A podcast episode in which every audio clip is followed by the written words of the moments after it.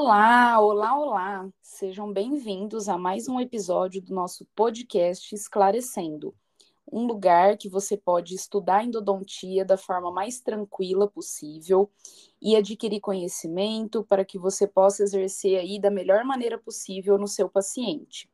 Então, venham conosco no nosso mundo. Hoje nós vamos falar de um tema extremamente importante, que é a odontometria. Essa é uma etapa muito importante durante o, o, tratamento endodôntico e eu gostaria de chamar as minhas queridas amigas. Oi, Kênia. Oi, pessoal. Oi, Raquel, tudo bem? Oi, galerinha. Bora, gente, vamos falar um pouquinho de odontometria, extremamente importante aí durante a instrumentação dos canais radiculares. E Raque, fala para nós um pouco dessa etapa, como que você atua aí e quais são os procedimentos necessários? Bom, vamos começar falando do conceito, né? O que, que é odontometria, né? É, odontometria, pelo próprio nome, a gente vê odontometria, que seria medir o dente. Então, é uma fase do tratamento endodôntico que a gente tem por principal objetivo determinar o comprimento real do dente. Nossa, comprimento real do dente, o que seria isso, né? Gente, tratamento endodôntico, a gente faz abertura coronária, a gente a gente observa clinicamente somente a coroa do dente. O tratamento de canal que é feito no interior, né, desse dente, das, o tratamento das raízes ali, dos canais dentro das raízes, a gente precisa saber do comprimento daquele dente para porque a gente é, vai dessa forma então estabelecer a nossa área de atuação, o comprimento que a gente vai introduzir dentro do dente das nossas limas, né? Porque a gente não pode se estender além do comprimento do dente, que vai traumatizar os tecidos apicais, e também não pode ficar, é, vamos dizer assim, com o preparo do canal muito aquém do comprimento do, da raiz total do dente, né? Uh, senão a gente não vai promover uma limpeza adequada. Então, a odontometria, como eu já falei, tem por objetivo determinar o comprimento real do dente, né? Porque a gente não tem o dente na mão. É, a gente somente observa o dente pelo raio-x, né? E o raio-x, você sabe que tem distorções, então, quando a gente pega, no primeiro momento, ali, o, o paciente vai fazer o tratamento de canal, a gente tem, lança a mão né, do raio-x diagnóstico para fazer o diagnóstico, e a partir desse raio-x diagnóstico que a gente vai medir o dente, né? Uhum. Esse raio-x inicial, esse raio-x que é feito pela, pelas técnicas aí, e aí o ideal é fazer pela técnica de paralelismo raio-x inicial, para a gente ter o um mínimo de distorção. Sempre a gente tem um pouco de distorção de, devido à divergência dos raios, né, então, determinando o comprimento real do dente, sabendo qual é o comprimento daquele dente, a gente vai conseguir, então, estabelecer o nosso comprimento de trabalho, ou seja, né, o limite apical daquele preparo que a gente vai fazer no interior do, do canal radicular, tá? E aí eu já queria mencionar para vocês que a gente tem diferentes filosofias. Aqui nós estamos em três professoras que atuam em diferentes universidades, diferentes é, filosofias e cada, cada instituição tem uma filosofia diferente, mas a princípio que a gente vê em alguns livros, né?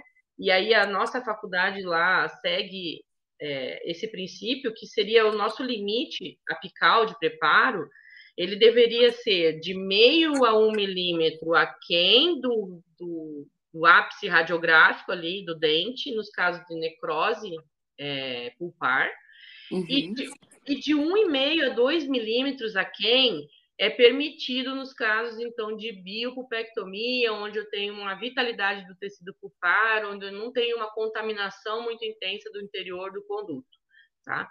Então, é, é isso basicamente que a gente estabelece. Porém, né, Kênia? Conta para nós. Isso. O que acontece quando a gente usa o localizador, né? É, porque além da, de realizar odontometria por meio do raio-x, né?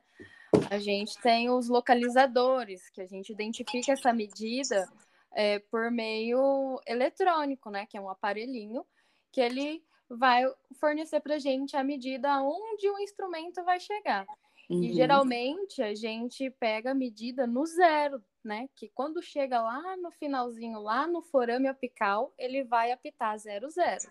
Então, aí a parte independente, se for bio, se for necro, tem que chegar no zero para a gente saber o comprimento total do dente, né? O comprimento real do dente. E a partir daí que a gente vai realizar aí, se vai instrumentar a meio, se a, men a menos meio, né? A menos um. Isso daí a gente vai falar mais para frente, né, meninas? É, exatamente. Isso é importante frisar essa questão de filosofia, porque, que nem vocês comentaram, vamos trabalhar menos meio ou menos um. Aqui na instituição que eu atuo, né, e pela filosofia que eu me especializei, é, tudo é acontece na região do forame mesmo. Então, a odontometria ela é feita no zero zero, né, assim como vocês comentaram. Então, mesmo que seja radiográfica, a gente leva a lima lá no forame mesmo e nem, lembrando que nem sempre o forame ele coincide com o ápice radiográfico, né? Isso é importante. É, e durante o, o, atendimento com o localizador, a gente chega no zero zero ali naquele forame. Então, a nossa instrumentação aqui, independente aí da, do diagnóstico pulpar, né, hiperradicular, nós vamos sempre trabalhar no zero. E eu penso que é importante enfatizar é, no momento da odontometria, que um localizador foraminal ele tem assim uma atuação muito minuciosa e detalhada. Então, na literatura a gente sabe que é um aparelho que vai ter uma precisão, uma acurácia muito maior e mais significativa do que a, radio, do que a radiografia, né? Isso. Como a Raquel comentou, que é um processo bidimensional para o dente que é tridimensional. Então, é, na graduação, às vezes, muitos alunos não têm contato com esse aparelho, mas a gente pode até depois deixar um vídeo de uso de localizador para que os alunos entendam, mas é um aparelho que ele faz total diferença na vida durante o tratamento.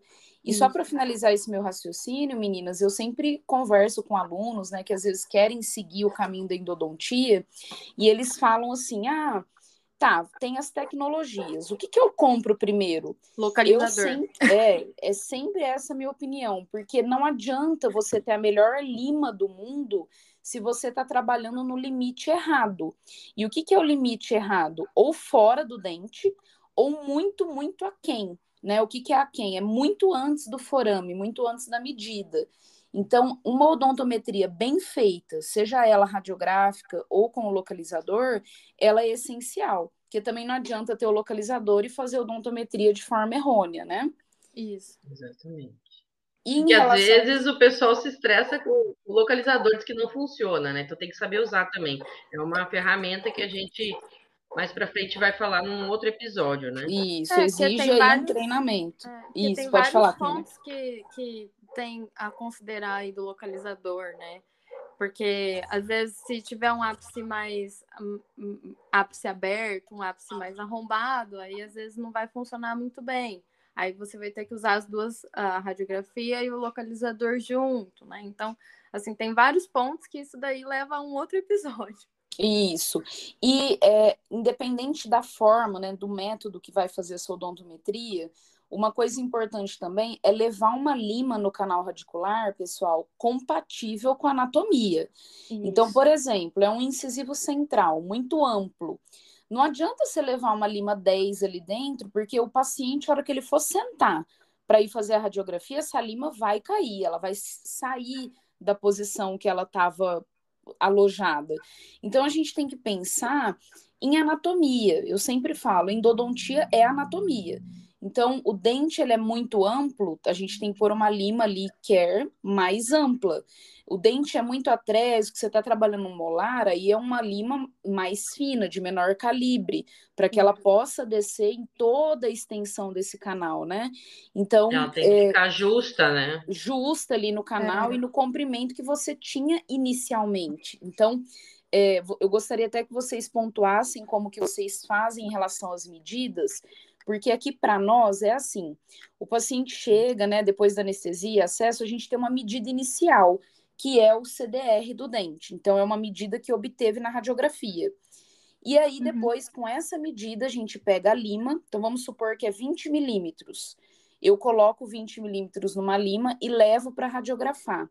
E quando eu. O que, obtenho... que é o CDR, Laures? Já explica para nós. Ah, vamos lá. O CDR, gente, para nós, na filosofia é, do autor Lopes e Siqueira significa comprimento do dente na radiografia. E como é tá, feito que, isso? Que a é... gente, no caso, chama de, de comprimento CAD. aparente do dente, CAD. Isso, Isso, aparente, porque tá. a gente mede ele com a régua, né? Então Isso. vai ter Isso, uma média. vai lá no negatoscópio, pega Isso. o raio-x inicial, uma reguinha simples mesmo, plástica milimetrada, e mede da porção mais coronária do dente ali, certo? Uhum. Até a no raio-x, né? até a pontinha da raiz que você está visualizando no raio-x. Então, esse é o comprimento aparente do dente ou o CDR, como a Lauria falou. Isso, e a gente precisa é. dessa medida inicial para depois, né, no decorrer dessa instrumentação, depois de um pré-alargamento ali do terço cervical, a gente poder realizar a etapa de odontometria. Então, gente, por que, que é importante a odontometria? Porque é um momento, né, meninas, que nós vamos efetivamente chegar lá no terço apical, que está lá embaixo. Então, a gente não pode pegar uma lima e já ir introduzindo ela e, e acessando todo o dente. Então, na odontometria, a gente pega essa medida aí é, do CDR ou do comprimento aparente do dente, a gente introduz no canal e vai radiografar. E depois disso, meninas, como que a gente vê se a radiografia é, se essa medida que a gente escolheu é boa ou não. Bom, aí, Lauria, como você falou, você pontou, o comprimento aparente do dente, né? O comprimento, é, como é que você falou? CDR, comprimento do dente na radiografia. Isso. A gente reduz, a gente pega aquele comprimento, certo? E a uhum. gente, é, digamos que tem uns 20 milímetros. Então, eu diminuo uns 3 milímetros, uma margem de segurança dos 3 milímetros. Aí, esse comprimento, a gente chama de comprimento de trabalho provisório ou um comprimento real do instrumento. Por quê? Eu vou pegar daqueles 20, diminuir 3 milímetros, dá 10, 17 milímetros, certo? Então, eu vou pegar essa medida de 17 milímetros e transferir, né, ela, posicionar o meu cursor no instrumento em 17 milímetros. Aí eu vou introduzir no canal e fazer uma nova radiografia, certo? certo. E a partir daí, é, o que, que vai, vai acontecer, né? O que a gente espera é que a nossa lima esteja dentro do canal com uma uhum. margem aí de uns 2 ou 3 milímetros, a gente, a gente não sabe muito, muito bem ainda, né? Até a porção final da raiz. E aí, nessa fase, então, a gente sabe o, instrumento, o, o comprimento da lima, certo? 17 milímetros. Sim. Então, eu vou pegar e vou medir com aquela minha, mesma régua que eu usei antes, o, da extremidade da lima dentro do canal ali, até a porção apical. Isso a gente denomina de X, né? O valor X que vai ter. E a partir daí, então, que eu vou estabelecer o quanto eu vou ter que descer ainda no canal para ficar naquele meio a um milímetro, né? Porque aí a diferença que eu, que eu tiver, por exemplo, da ponta do instrumento até a extremidade da raiz do ápice, se for, por exemplo, 2 milímetros, eu sei que o meu comprimento real do dente vai ser qual? Aqueles 17 milímetros que eu coloquei no meu instrumento, somando os 2 milímetros ali que agora a gente tem a, a mais, né? Na, na, no, aquele valor de X que a gente tem de diferença da ponta do instrumento até o ápice. Então, a gente vai saber qual que é o comprimento do dente, então 19 milímetros, e aí, a partir daí, eu vou somente respeitar, então, os tecidos, ficando a meio ou um milímetro aquém desse comprimento total. O, que aí seria o comprimento de trabalho, né? Exatamente. Né, que vai Isso, ser qual, aí... Kênia? De, de, acordo com o nosso... Não, é, a, a minha filosofia é a mesma da Hack. Então... Ótimo, é porque aqui para nós a, a, filosofia, quando obtém essa medida aí fiel, né? Na, não é verdade, na palavra não, não é fiel, mas a medida mais que vai até, o, até aproximado até o forame, para nós chama CPC, que é o comprimento patente do canal. É a medida que eu sei que através da odontometria a minha lima chegou de fato até o forame, para que esse dente seja instrumentado ali em sua totalidade. Ah, ok. É.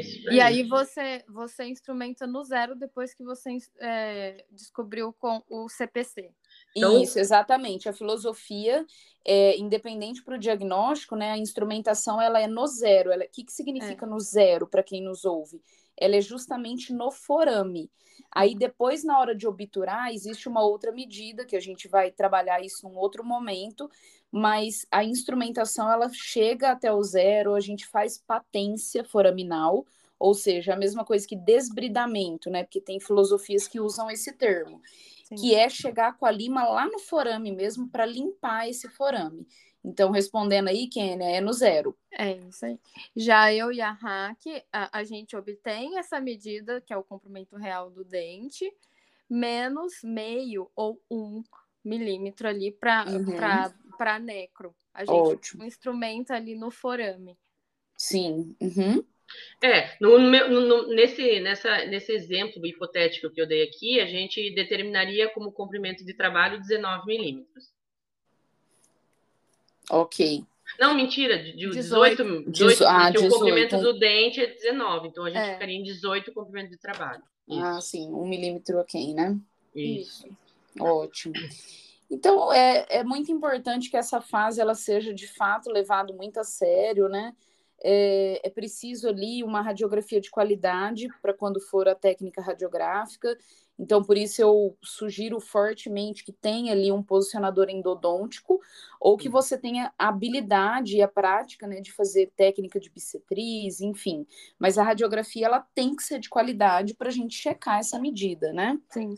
É, então, inclusive, depois que determinou as medidas, a gente recomenda sempre o aluno colocar, então, no comprimento estabelecido de trabalho, colocar a liminha no canal e fazer um raio-x de confirmação da odontometria, para saber se está tudo certo. Por quê? É melhor você partir, fazer tudo, todas as etapas certinhas, do que depois chegar no final e ter que corrigir uma etapa lá no início. Então, por exemplo, isso pode levar à formação de um degrau, depois para descer não consegue retomar o comprimento certo, né? Então, uhum, por isso a importância isso. dessa etapa endodôntica. É, porque todas as etapas são importantes, né? É, é, é, a mais importante é a que você está realizando. Fazendo, porque uma que você faz errado já é. prejudica todas as outras. As Se não fizer um preparo vem. muito bem feito ali, pode ocorrer um, um erro na hora de obturar, né? Sim, é, sem dúvida. Então, assim, quem não usa, por exemplo, sensor radiográfico, a importância de de revelar bem o raio-x, né, de tomar cuidado é, no tempo que permanece nos líquidos, né, fazer um bom processamento radiográfico. É, outra coisa que eu acho importante que a gente tem que lembrar na odontometria, né, aqueles dentes, por exemplo, o primeiro pré-superior ou o segundo pré-superior que apresenta dois canais, uhum, a, a técnica, né? É, a técnica de dissociar a imagem para poder Isso. ver o término das duas raízes do raio-x, né? Isso acontece muito do aluno esquecer e aí faz um raio-x ortorradial e chega na hora de dizer, ah, agora não sei qual lima que é de qual canal. Então precisa dissociar, precisa é, mesializar ou, ou, ou, distalizar a angulação né, do, do raio-x Uhum. Outra coisa que é muito importante também é prestar muita atenção no, no stop, né, de borracha e na referência ah, que você usa. Exatamente. Onde é a sua referência, né? Qual cúspide? Né? Não esquecer, porque o pessoal às vezes coloca ali, mas você pergunta lá, e agora? Tá, qual que é a referência? Ai, nossa, professora, não sei aqui, a borracha é... agora tá solta, né? Então ela é... bem e tem que lembrar, né, que essa referência ela pode mudar. Como assim? É, hoje eu estou trabalhando, sei lá, num canino, por exemplo. A minha referência é a cúspide. E aí, na semana que vem, esse paciente tinha um dente fragilizado, né, muito cariado, ele vem com metade do dente quebrado, ou seja, sem a cúspide. É, Logo, sim. a referência mudou. mudou. Se você tinha feito uma odontometria, agora a medida do dente é outra, porque o dente ele é menor, ele quebrou né, uhum. nesse exemplo hipotético. Então, a referência de odontometria, ela pode ser variável, né, meninas? Isso. Sim. A outra coisa que acontece também, assim, principalmente dentes mais atrésicos, molares, né? A, o pessoal também coloca uma lima, às vezes, é, de um calibre intermediário, vamos dizer assim, um calibre 15, vai. E aí precisa descer mais o instrumento para chegar no comprimento desejado. mais um canal, né, para chegar no comprimento desejado. Aí o pessoal fala assim, ah, nossa, professor, mas não vai, não desce. Então, lembrar que aí precisa pegar uma lima de menor calibre. Às vezes, outro erro que ocorre é a falta de um pré-curvamento na ponta da lima, porque uhum, que é importante. São curvas, né? Uhum. E, então, às vezes, precisa respeitar a anatomia, como a Laurinha já falou. Exato. E falando em anatomia, outra dica importante é o seguinte: eu vejo um sofrimento nesse momento que é vou fazer um pré-molar, um molar, canais que tenham mais de um conduto, né? Dentes com mais de um conduto. Eu já vi situações em que o aluno às vezes coloca uma lima e vai radiografar, e ele volta, coloca outra lima e vai radiografar. Então, nesses dentes, gente, multirradiculares, a gente posiciona todas as limas, né, e faz uma única radiografia. Isso. Então, assim, ah, é difícil de ver, vamos supor, tem o processo zigomático atrapalhando, então por isso que a gente tem técnicas radiográficas, como por exemplo, é, técnica de Clark, mesializar, distalizar, para poder enxergar melhor, né? É. Então, as limas, elas têm que ser posicionadas em todos os canais. Então, é. se eu tenho quatro condutos, eu coloco todas as limas, em uma em cada conduto. Então, tem que conferir se a lima está no canal certo, se ela está na referência certa, na cúspide certa, para que o estresse ali, né, no, no ato do, do tratamento, ele seja reduzido para você, profissional, e para o paciente. Isso. Uma outra dica também nessa, nessa questão é se o canal comportar, né? Por exemplo, colocar uma lima K e uma lima Redstrom. É. Uhum, aí diferenciar. diferencia pelo, pelo jeito da lima, né? Isso, pelo design. Isso, é. olha que legal essa ideia, porque muita gente tem dificuldade, estou fazendo um pré-molar superior e de entender qual que era mesmo o canal vestibular e qual que é o palatino. Então, essa dica é muito valiosa, né, Kênia? Coloca uma lima diferente da outra para radiografar. Sensacional. É. Isso aí. Então, eu penso que as principais dicas foram essas, né, meninas?